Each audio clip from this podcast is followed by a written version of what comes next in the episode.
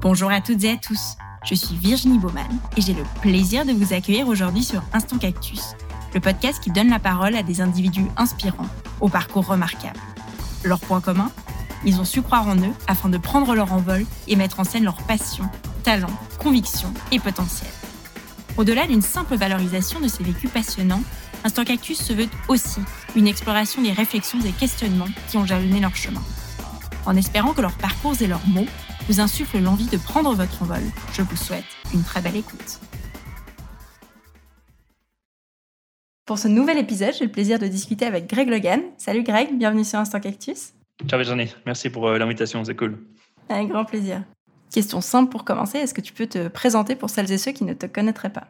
Avec grand plaisir. Euh, mon nom est Greg Logan, j'ai bientôt 29 ans et j'ai fondé l'agence d'Air, une agence marketing basée à Lausanne J'aime pas prendre ce mot entrepreneur parce qu'il est, il est pris à toutes les sauces, mais j'aime créer des projets, j'aime donner vie à des projets. Et euh, je suis à fond dans, ce que je fais. Et tu fais plein de choses. On va, on va revenir à DER et puis, euh, et puis toute cette euh, notion d'oser et de courage de se lancer.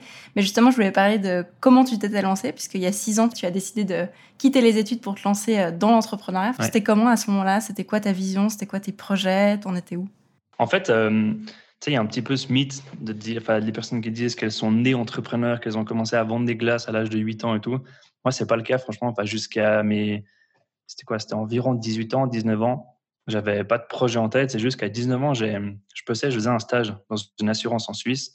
Et je me rappelle que euh, chaque midi, fallait, enfin, mes collègues, en tout cas du bureau, qui étaient plus âgés que moi, galéraient pour aller euh, prendre à manger à midi. Il fallait qu'ils appellent le restaurant chaque fois en avance pour réserver la table. Ça prenait chaque fois deux heures de pause pour aller manger au restaurant et tout.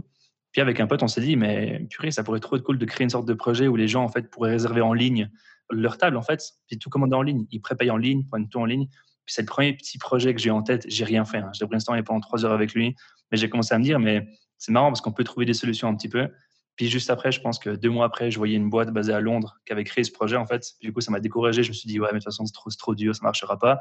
Puis du coup, pendant ouais, quasiment, euh, quasiment trois ans, j'ai plus de projets en tête, vraiment pas quelques petits gauche-droite, mais je voulais pas entreprendre, je voulais créer vraiment. C'était plus ça qui me passionnait, c'était vraiment d'avoir une idée, de réfléchir un petit peu euh, à l'idée dans sa globalité, à trouver un petit peu d'autres façons de faire les choses.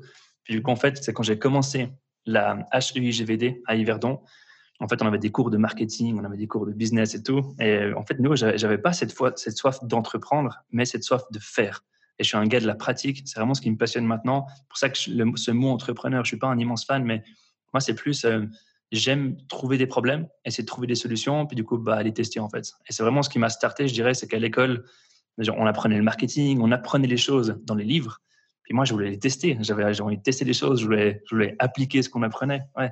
Puis du coup, bah, c'est ça en fait. C'était un peu, un peu ce besoin de, passer par la pratique. Puis je dirais que c'est ça qui m'a poussé euh, vraiment à faire le saut, plus ou moins, c'était de, de, de, tester en fait, de, trouver un projet à l'école, puis du coup le, lui donner vie quoi. Ok, je crois que la légende dit que tu as fait un PowerPoint à tes parents pour leur expliquer que, que tu allais abandonner les études, c'est juste ou c'est un mythe? Non, c'est véridique. J'aimerais trop, pour tout dire, j'essaie de le rechercher, je ne l'ai pas trouvé parce que c'est un autre ordi, c'était un PC que j'avais à l'époque. Ça doit être assez mythique comme Ah, mais je te jure, j'aurais tellement voulu la retrouver. Mais en gros, c'était euh, bah, quand j'ai commencé à à voir en fait que j'étais beaucoup plus attiré par la pratique et pas la théorie. Vraiment, franchement, fondamentalement, j'étais ultra malheureux dans ma vie à cet instant-là. J'étais vraiment, j'avais la boule au ventre, la nausée tous les matins. J'étais, j'étais pas heureux. Vraiment, j'étais pas heureux dans ce que je faisais.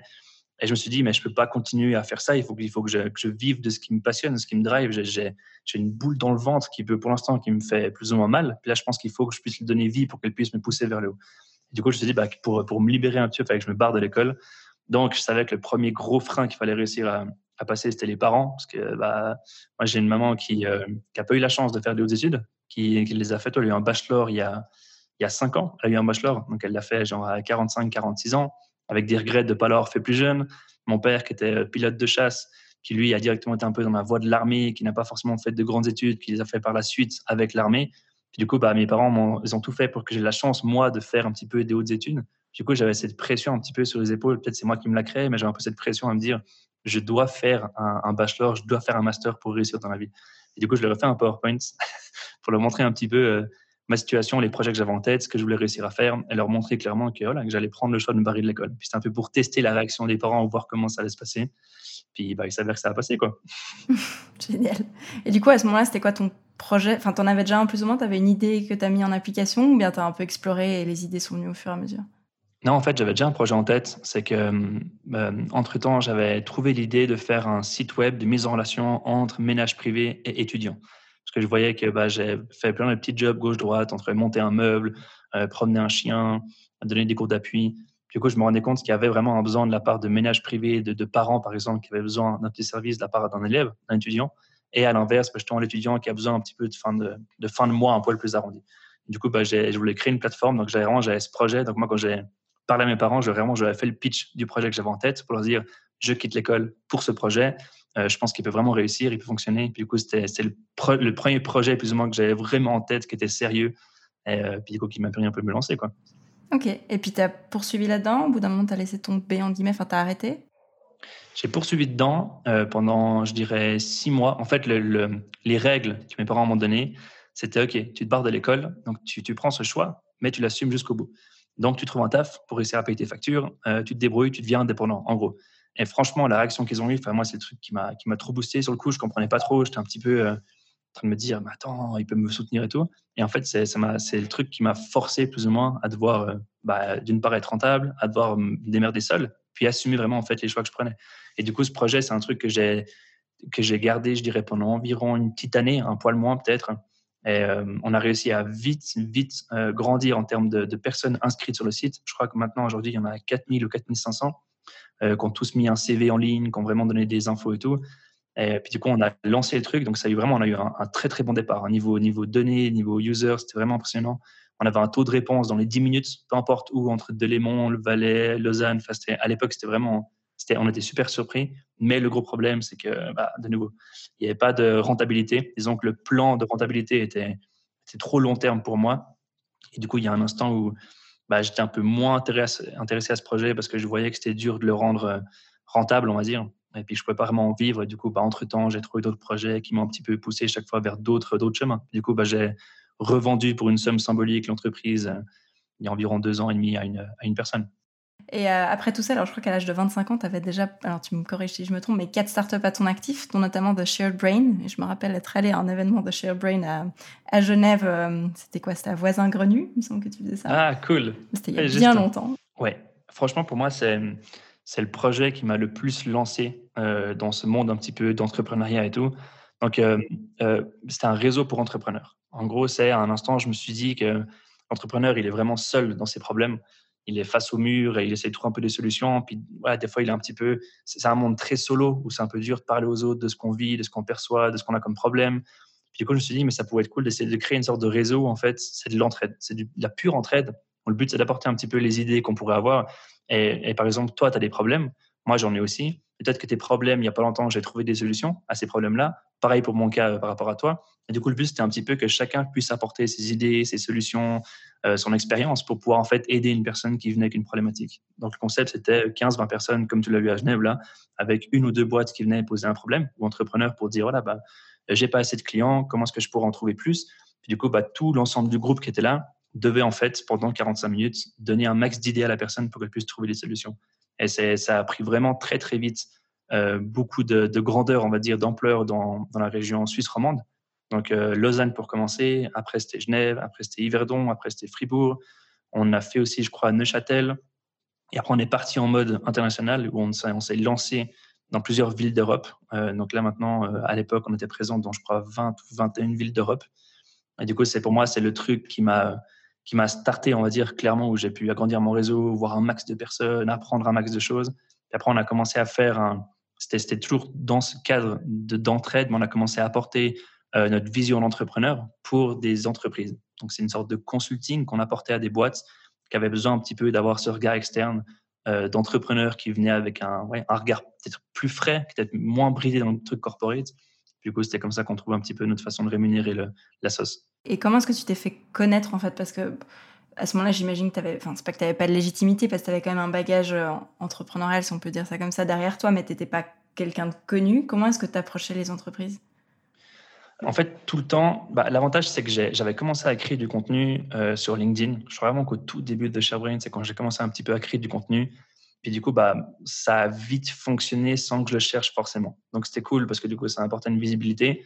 Mais pour moi, pour être transparent au début, c'était un peu déstabilisant parce que c'est pas du tout ce que je cherchais. Être de, nature, si on me voyait il y a 5-6 ans en arrière, je suis vraiment pas le mec que je suis maintenant. À l'époque, j'étais plutôt assez timide, assez réservé.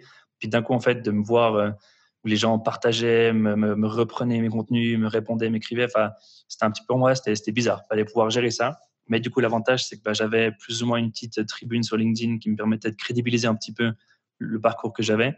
Mais sinon, j'ai tout le temps essayé un petit peu d'approcher à la, à la mode ultra amicale toutes les boîtes avec qui je voulais travailler. J'ai écrit par exemple au directeur euh, euh, de Genève Aéroport à l'époque, en mode genre euh, comme si c'était un meilleur pote et qu'on se connaissait depuis toujours avec un petit smiley clin d'œil et tout. Puis en fait, bah, on s'est marié plus tard, mais lui, ça l'a, ça l'a marqué. Il trouvait marrant qu'un gamin comme moi vienne lui écrire sur un ton assez amical. Puis c'est en fait, c'est le truc qui lui a fait dire, bah tiens, faut qu'on se voit, puis on a taffé avec eux après quoi. Donc c'est, je dirais que j'ai, j'ai pas cherché à plaire aux gens, j'ai vraiment essayé de, d'attirer plutôt des personnes qui allaient se dire, ok, bah ce, ce, gamin, j'aime bien sa façon de voir les choses, ça me parle bien, donc euh, faut qu'on se voit quoi. Et du coup, tu les accompagnais sur quoi? Quelle problématique? Écoute, on a eu plein plein de choses différentes. On a eu des, des boîtes qui nous demandaient des conseils innovation pour réussir à, à avoir plus d'idées internes. On a fait des hackathons aussi. Je ne sais pas si tu connais, mais c'est des gros events créatifs. On a fait pour le canton de Vaud, on a fait avec le canton de Genève, on a fait avec, euh, avec Villars, le ski. Enfin, on a vraiment fait pas mal de, de gros events assez intéressants. Et du coup, c'est, on apportait vraiment de la créativité en entreprise. C'était un petit peu le, le, slogan qu'on avait plus ou moins. Ok. Et pour parler un petit peu de, de contenu LinkedIn, parce que tu l'évoquais juste avant, alors c'était quoi ces contenus si on, si on part quelques années en arrière? Tu c'était quoi à l'époque? C'était du pur storytelling. C'était vraiment, euh, en fait, je, racontais un petit peu ce que j'expérimentais euh, au quotidien sur LinkedIn. Donc, j'ai, depuis le début, j'ai jamais eu de trame. J'ai jamais eu de plan de communication. Je me suis jamais dit, voilà ce que je veux communiquer, pour quel but, pour quel objectif, pour quel retour. Super spontané, quoi. Ouais, clairement, depuis le début. Et je sais qu'il y en a plein qui adoreraient que je leur dise maintenant qu'en fait, j'ai un plan de com, puis que c'est du business pour mon, mon, agence et réussir à générer un max de cash, mais c'est tout le contraire. Et j'aurais pu tellement plus monétiser ce que je fais maintenant mais c'est vraiment, j'ai, pas prétention à faire ça. C'est vraiment, j'aime partager. C'est un truc qui me sort de ma zone de confort H24 tout le temps. Et encore maintenant, franchement, de, prendre la parole sur un sujet qui me parle, euh, qui peut être des fois clivant, où les personnes ne peuvent pas être d'accord avec. Vraiment, c'est chaque fois une. Ouais, j'aime bien le faire et j'aime bien donner un peu la vision que j'ai. Puis c'est un, un, un défi contre moi-même tout le temps, quasiment tous les jours, de prendre cette parole puis de donner un petit peu la vision que j'ai. Du coup, bah, c'est plus du storytelling où je parlais un petit peu de ce que j'apprenais, ce que je testais, ce que je foirais, ce que je réussissais, ce que j'expérimentais. C'était pour ça que c'était au tout début, toi, LinkedIn, c'était vraiment une plateforme de CV. J'ai rien inventé. Hein. J'ai juste vu plusieurs gars aux USA qui faisaient du contenu qui était assez storytelling. Puis je me suis dit, mais il n'y a personne qui le fait en Suisse. Euh, en Suisse, c'est très, très corporé, très guindé. Bah tiens, je vais essayer de faire un truc différent. Et du coup, j'ai commencé à faire aussi moi du storytelling sur mes journées. Puis ça, ça, ça a pris en fait super vite. Euh, ça a engagé très vite. Ok, ah, c'est fou. Et, et, tu parlais avant de contenu un peu clivant. Est-ce que tu as eu, euh, j'aime pas trop ce mot, mais des haters qui te, qui t'écrivaient en mode euh, mais t'es qui avec tes, avec tes contenus à la noix ou, au contraire les gens étaient plutôt euh, à suivre? Non, non, tu, franchement, les niveau hater, j'en ai reçu pas mal. Quoi. Franchement, j'ai été assez, assez étonné. Euh, l'exemple parfait, j'avais fait un post. Mais nous, franchement, même tout ce côté un peu hate qu'on peut recevoir sur les réseaux, ça fait quand même réfléchir. Et, et, moi, franchement, si je reprends du recul sur le contenu que je crée au tout début, c'était un petit peu le contenu d'un jeune qui se cherchait tu vois, d'un jeune qui voulait essayer de se rendre visible, qui voulait essayer de, diffuser un petit peu sa vision, de d'inspirer, de motiver, mais qui l'assumait pas entièrement. du coup, c'était pas un contenu qui était vraiment euh, avec du recul. Hein. je dis bien maintenant, quand je le regarde des fois, je me dis, ça me fait rire d'avoir écrit ça à un instant. Mais j'avais fait un post où je parlais justement du fait que je travaillais 14 heures par jour. Puis j'étais vraiment fier de le dire comme ça. Puis je disais en gros que, que si on veut, on peut. C'était un peu le message. Puis voilà, avec du recul, il était tourné un peu d'une façon euh, un, peu, un peu trop pushy, qui n'était pas forcément euh, allié avec une valeur actuelle. Et du coup, bah, ça va faire réagir mais beaucoup de personnes. Et je me rappellerai toujours, excuse-moi, ça va être brut comme insulte, mais il y a une dame qui avait écrit sur Twitter quel fils de pute ce Logan. Et, euh, et après cet article, en fait, j'ai reçu une, une, critique sur un, un, magazine chroniqueur en ligne qui, qui a mis comme titre Greg Logan, la preuve que l'homme peut péter par la bouche. Mais non. Je te jure. Non. Ah, ah, franchement, les personnes qui vont écouter ce podcast, allez checker sur Internet, vous verrez directement l'article. Donc maintenant, je m'en marre à fond, hein, j'en rigole avec mes potes. Ouais, bah, J'espère bien, vous mieux vous en rire qu'en pleurer. Quoi, mais Clairement. Mais sur le coup, sur le coup, toi, franchement, il faut me mettre dans le contexte. J'étais. Toi, j'étais assez jeune, je me cherchais à fond, j'avais pas super confiance en moi, euh, j'étais entrepreneur sans background, j'avais pas de diplôme, pas de papier, j'étais vraiment, j'étais rien, j'avais rien, plutôt les startups, j'avais quasiment rien créé, il y a rien qui marchait, c'était des idées. J'avais des idées, j'ai testé, puis j'avais pas non plus une team de 30 personnes, puis ça marchait à fond, tu vois. Puis du coup, d'un coup, bah, je voulais créer ah, du contenu qui, qui, ouais, qui se voulait constructif, motivant, inspirant. Puis en fait, bah, tu te prends ça en pleine gueule. Tu te dis, mais qu'est-ce que j'ai fait quoi? Et moi, ça m'a, pendant deux semaines, ça m'a bloqué. Pendant deux semaines, je me suis dit, mais j'arrête de créer du contenu, euh, je vais en mettre dans une petite case tranquille, j'arrête de parler, je ferme ma gueule. Et en fait, au contraire, il y a plein de potes qui m'ont dit, mec, mais si maintenant tu fais ça, tu leur donnes raison.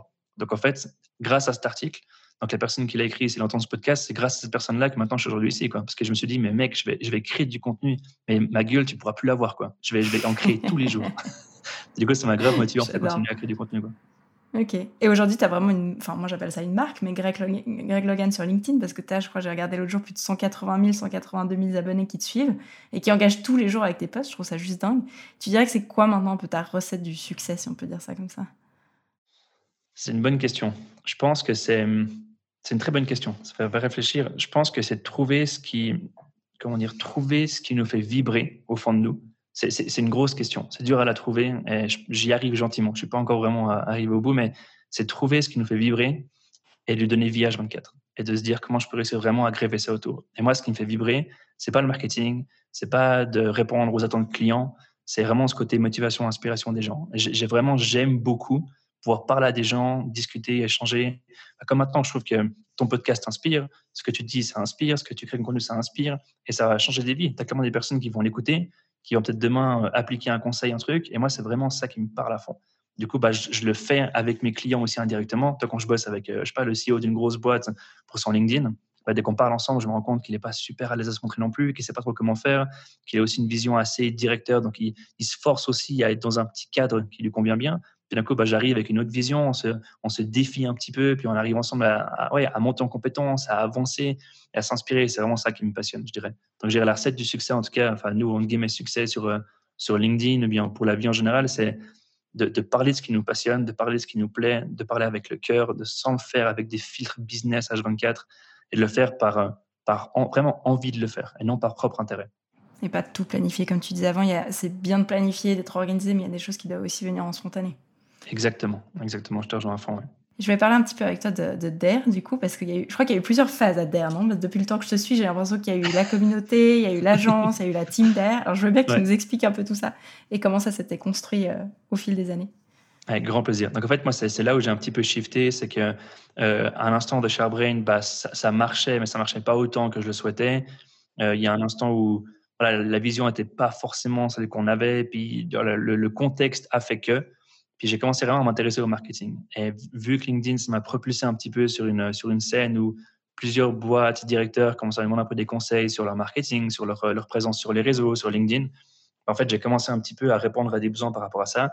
Et je me suis rendu compte que c'était une partie de ce qui me faisait vibrer. Donc j'ai poussé un petit peu ça. Puis je me suis dit, bah, il faut donner un petit peu un nom à ce que je crée sur LinkedIn. Je n'étais pas encore super à l'aise avec cette image de marque, Greg Logan, plus ou moins.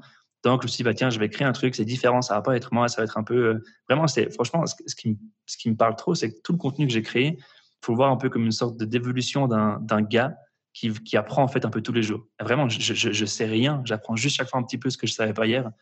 Et puis, du coup, bah, cette communauté, je me suis dit, bah, tiens, je vais lui mettre un nom, parce que le contenu que je crée, c'est un petit peu euh, voilà, de réussir à faire différemment, à tester des choses, à se dépasser.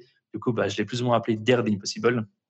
Et en fait, euh, voilà, c'était un petit peu le branding. J'avais mis ce logo sur ma bannière LinkedIn.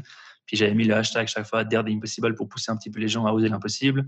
Après, ça a été, je pense que tu l'as vu, mais des défis en ligne sur LinkedIn où il fallait se donner 30 jours pour réussir à, à, se donner un peu un défi personnel.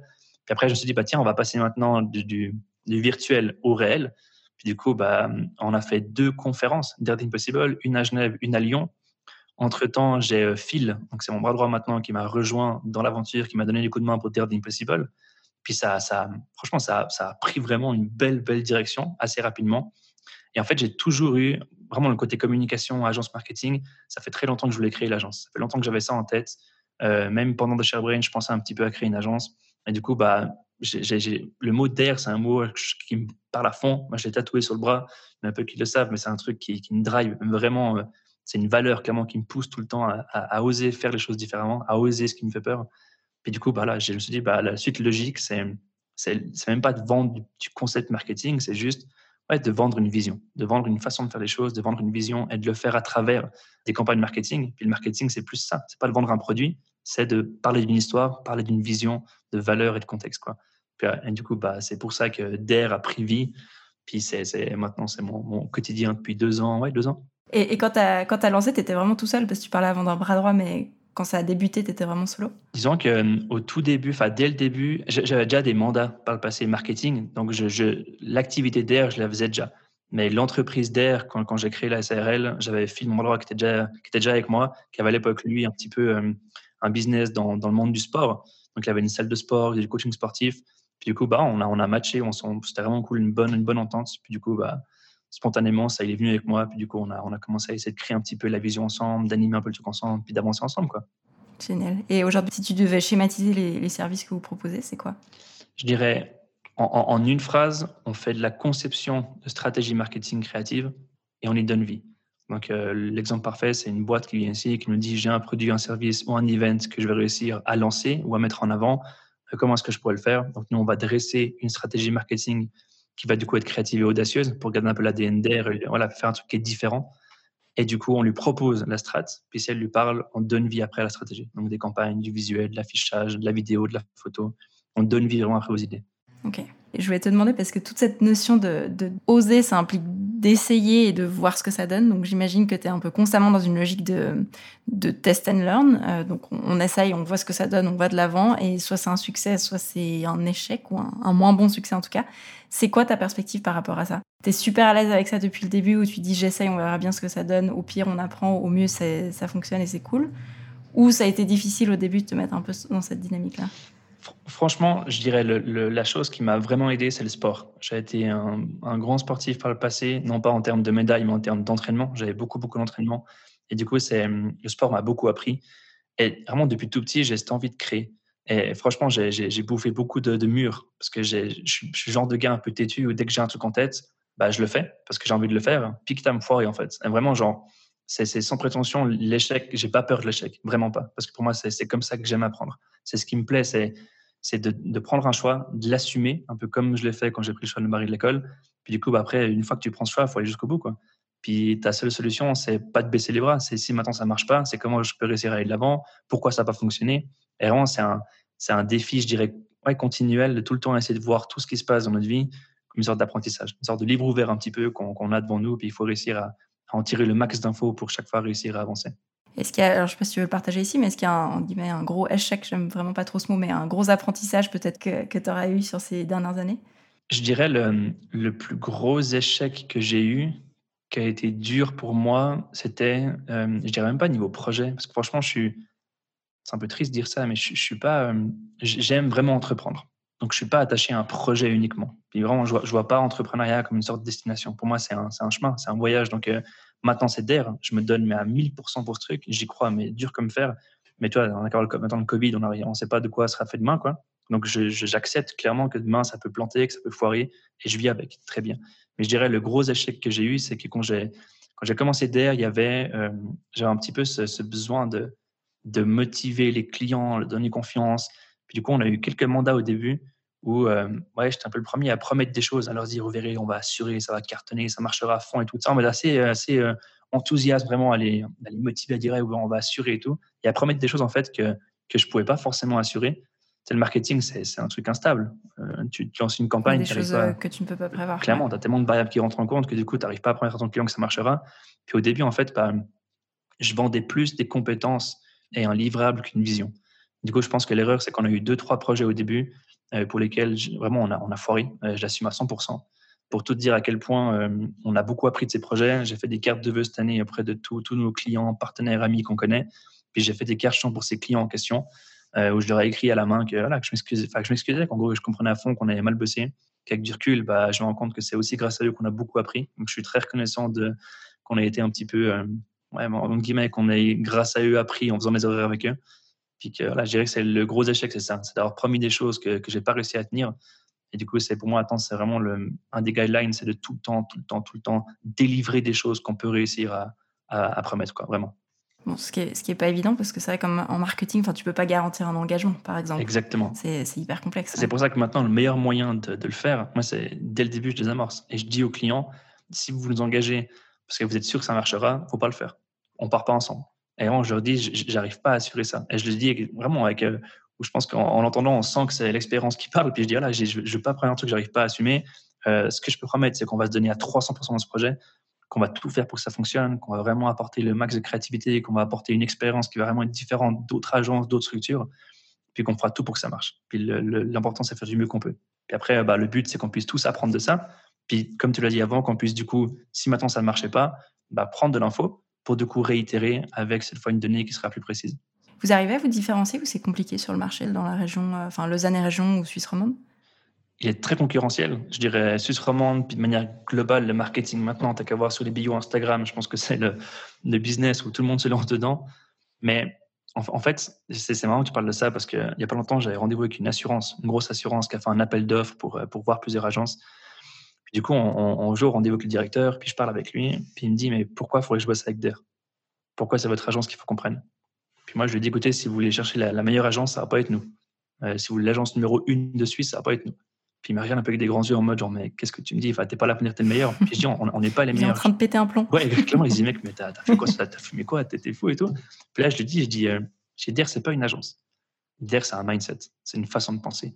Et je dirais, on arrive très bien à se démarquer sans trop de problèmes parce que je ne vends pas une agence marketing. Je vends un mindset, une façon de penser, une façon de voir les choses, une façon de travailler euh, qui met l'humain au centre, qui met l'audace au centre, qui pousse nos clients tout le temps à oser, on a fait des sauts élastiques avec nos clients, on a fait des sorties avec nos clients. Vraiment, je, je, vois ça comme un échange humain, clairement. C'est pour ça que je dis que ce pas des clients, c'est des partenaires. Donc, je dirais que l'avantage, ça prend du temps. Notre marketing prend du temps parce qu'on ne veut pas se différencier sur euh, générer tant de millions grâce à nous, la meilleure agence de Suisse. Non, c'est une façon de penser, une façon de voir les choses. Donc, ça prend plus de temps, mais une fois que c'est instauré auprès du client, on sent que c'est sincère, que c'est authentique et du coup, on arrive bien à se démarquer. Et à créer des relations durables, j'imagine, qui se répètent aussi Exactement. en termes de, travail. vraiment, je pense que, franchement, je ne crois pas au business, vraiment pas. Je ne suis pas un commercial, je ne suis pas un vendeur. Franchement, je suis, je suis, je suis passionné par ce que je fais, je suis passionné par ma team, passionné par la vision qu'on a, passionné par ce qu'on veut réussir à créer. Puis du coup, c'est ça que j'essaie de transmettre à mes clients. Puis des fois, ça les inspire à se dire putain, mais il est tellement euh, animé par ce, par ce truc qu'ils font en fait, que du coup, bah, eux aussi veulent pouvoir être animés comme ça. Puis du coup, c'est là où il y a un matching et c'est sincère. Il n'y a rien de plus puissant, quoi, je trouve. C'est clair. J'imagine que tu es bien busy entre, entre tout. Ça ressemble à quoi une semaine euh, type, on va dire, dans la vie de Greg Logan? Le bordel. non, honnêtement, euh, je, je, vais te dire de manière très transparente. Exemple parfait, hier j'étais au bureau à 11h30 et d'un coup, tu as la, porte qui, toque. J'avais un brainstorming tout l'après-midi en visio à partir de, je crois, 13h45, 14h. Un gars qui est devant qui me fait Ciao, comment tu vas? Puis je dis Ça va bien, toi? Il me fait Ouais. Puis je dis Qu'est-ce que tu fais ici? On a eu rendez-vous? Ouais, c'est moi, on a eu rendez-vous, c'est Karim. Puis je fais Merde. Et genre, j'avais oublié qu'on ait rendez-vous ensemble. Et en fait, je lui, ai dit qu'on pouvait passer l'après-midi ensemble parce que c'était un mec qui avait postulé à l'époque pour un job et tout. Voilà, donc c'est, je m'en suis voulu à fond, je suis excusé à fond avec lui et tout. Je dirais que c'est, j'essaye du mieux je peux organiser mes journées. C'est un petit peu tout le temps des imprévus, des gauches-droites. Puis ça, surtout maintenant par rapport au Covid, c'est un domaine qui est tout le temps en évolution. D'un coup, bah, tu as un client qui vient en plus, il faut dire oui rapidement parce qu'il a un besoin rapide. D'un coup, une communication d'urgence qu'il faut réussir à faire. D'un coup, un client qui finalement, euh, d'un coup, il se retire parce que ça ne joue pas à cause du Covid, à cause d'un event ou autre chose. Du coup, il faut réussir à réajuster. Donc, je dirais aujourd'hui, à l'heure où je te parle, c'est, entre guillemets dur à définir un peu un rythme et à garder ce rythme. Mais globalement, bah, je commence mes journées vers, euh, vers, 7, ouais, vers 7h, euh, 7h30 plus ou moins. Je l'ai fini vers 18h, 18h tombe au bureau. Puis après, je rentre avec ma chérie. Puis moi, c'est en mode la soirée et les week-ends, c'est privé. Moi, c'est l'instant. T'arrives à couper. Ouais, mais mm. franchement, je te jure, j'en ai besoin. Euh, d'une part, pour ma chérie, pour mes proches. Et, et, vraiment, je ne veux pas être bouffé par le travail. Je ne veux pas, je veux pas d'une vie où je bosse H24 non-stop. J'ai tendance un peu à trop bosser. Et je me rends des fois compte aussi un petit peu. C'est une claque que je me prends à me dire, mec, mais calme un peu, tu, tu bosses trop. Puis tu t'acharnes, tu bosses pas. Ça amène rien de plus. Exactement. Tu bosses dur, mais pas intelligemment. Puis c'est l'erreur qu'on pourrait faire et c'est vraiment c'est un gros défaut que j'ai. Puis vraiment, je, je, je, remarque de plus en plus. C'est pour ça que quand je suis à la maison, quand je pose le pied à la maison, je suis avec ma chérie. Euh, J'essaie de plus penser au travail, de, même si des fois forcément que bah, je monte des vidéos, que je travaille un petit peu à la maison, que je fais autre chose, mais dans ma tête, je suis en mode déstressé avec ma chérie, euh, puis déconnecté à fond. Quoi. Tu profites, ouais. ouais. Et tu arrives à déléguer justement, enfin, et à pas faire toi tout seul? Honnêtement, c'est à livre ouvert, c'est ce que j'apprends maintenant. J'ai toujours eu la peine avec ça, vraiment. C'est ce qui est dur en fait, c'est déléguer à une personne qui a des compétences que je n'ai pas. C'est très simple. Par exemple, euh, tout ce qui est graphisme, tout ce qui est vidéo, tout ce qui est, euh, je sais pas, par exemple, structuration de dossier, bah, c'est des choses que vraiment que j'aime bien déléguer. Mais j'arrive à un stade où bah, j'ai des semaines vraiment, vraiment bien chargées, presque trop selon comment. Et du coup, maintenant, vraiment, j'essaie un peu de déléguer euh, des choses que je pourrais faire moi, mais à d'autres personnes. Et je pense que c'est le plus dur. Puis c'est ce qu'on m'a toujours dit, hein, c'est l'instant où tu commences à déléguer à d'autres personnes ce que toi, tu devrais théoriquement faire, bah, c'est là où tu prends un risque, mais il faut le prendre. Donc, je suis en train maintenant de l'expérimenter. Donc, je pourrais te faire un retour là-dessus pour te dire si j'y arrive ou pas. Mais euh, pour l'instant, en tout cas, j'essaye du mieux que je peux, on va dire. quoi. Est-ce que, vu qu'on arrive gentiment à la fin, est-ce qu'il y a des projets que tu aimerais partager avec nous pour DARE ou pour, euh, je sais pas, d'autres projets que tu as? Écoute, bah, je dirais le plus simple, c'est YouTube. C'est un truc qui me parle beaucoup. Vraiment, d'un point de vue, c'est plus personnel de nouveau. C'est ce que je crée comme contenu. C'est pas le but, c'est pas de vendre les services de DARE. Au contraire, c'est de documenter un peu mon parcours, ce que je fais. Puis, bah, comme maintenant, tu vas vraiment dire aux gens ce que je réussis, ce que je réussis pas, surtout ce que j'apprends. Euh, puis, ah, cette évolution un peu, pour moi aussi, j'aime bien voir un peu les vidéos que j'ai fait il y, a, six mois, il y a un an, puis voir un peu l'évolution. Mais je dirais actuellement, les, gros projets qu'on a à DARE, bah, l'équipe va s'agrandir. On va prendre maintenant euh, un ou une graphiste et un ou une vidéaste en plus dans la team. Donc, du coup, on va nous essayer de développer un petit peu. Euh, on va changer de bureau. Pour moi, c'est vraiment un truc important parce que du coup, vu qu'on sera plus, on sera plus à l'étroit maintenant aussi dans celui qu'on a aujourd'hui. Et la marque d'habits, pour moi, c'est vraiment un truc qui, me parle à fond. Et dans cette optique de dire que Dare, c'est pas une agence, c'est pas qu'une agence, c'est un mindset. Bah, c'est vraiment de pousser comme on l'a fait. On a fait une version 1 avec le, chapitre 1 des hoodies Dare qui sont, c'était ouf quand on a eu un retour, mais de fou. On a eu des commandes, on a eu en Pologne, on a eu en Belgique, on a eu au Luxembourg, ah, on a eu en France, en Suisse. Enfin, c'était fou, quoi. Vraiment, il y a plein de personnes qui étaient intéressées à en prendre. Et du coup, bah, c'est de pousser un petit peu cette marque aussi pour, du coup, bah, voilà, tester tout ce qu'on peut réussir à apprendre en marketing sur cette marque d'amis pour, d'une part, montrer aux gens que derrière, c'est un mindset, qu'on veut le porter avec nous quasiment tous les jours, c'est une façon de penser. Puis, du coup, bah, montrer aussi à nos clients qu'on est bon pour le marketing en le faisant pour nous directement, quoi. Donc, je dirais, c'est un des projets phares qu'on a maintenant. Puis, continuer à, à diffuser ce mindset euh, autour de nous, quoi. J'allais dire euh, Lausanne and Beyond, mais. exactement, exactement. Mais ce qui est cool, c'est que c'est marrant, hein. on est tout petit, hein. c'est pas une grosse agence, on est vraiment petit. Mais j'ai eu, par exemple, maintenant, juste avant notre, notre, notre call, là, eu un rendez-vous téléphonique avec une boîte basée à Paris. Euh, j'ai un client qui est basé à Munich. J'ai vraiment, on, bouge pas mal, c'est assez cool, quoi. On a pas mal de clients basés en France. Donc, on est tout petit, mais on a vraiment, on, a la chance d'avoir des clients super intéressants. Et c'est ce qui est, ce qui est juste magique, je trouve. C'est pas besoin d'avoir une grosse agence pour, pour bosser avec des beaux projets. Je pense qu'il faut juste, c'est qu'une question d'humain, vraiment. Le mot de la fin, si tu avais pu te donner un conseil il y a quelques années en arrière, ce serait quoi? Arrête de plaire à tout le monde. Trouve, trouve, trouve juste les personnes à qui tu veux plaire. Puis je pense que la première personne à qui il faut plaire, c'est nous, notre propre personne. Je pense que j'ai trop, trop, trop cherché, et encore maintenant, je suis encore en train d'apprendre de, de, ça. Mais euh, bah, surtout, je dirais par rapport à LinkedIn. Toi, quand tu commences à créer du contenu, tu as envie de plaire à tout le monde. Et c'est pour ça qu'au début aussi, je peux comprendre que mes contenus étaient un poil. Euh, ouais, qui, pouvaient être dérangés par parce qu'il n'y avait, pas, avait pas de prise de position. C'était un petit peu. Euh, un petit peu non assumé parce que j'avais peur de mettre des gens à dos. Pareil pour le business, j'avais peur des fois de, d'un coup, s'il y a un gros patron de boîte qui m'approche et qu'il faut travailler, puis qui me fout la pression, puis l'impression qu'il fallait tout que je fasse pour lui plaire, pour qu'il dise ce gars, ce jeune, il est cool, c'est bien ce qu'il fait et tout.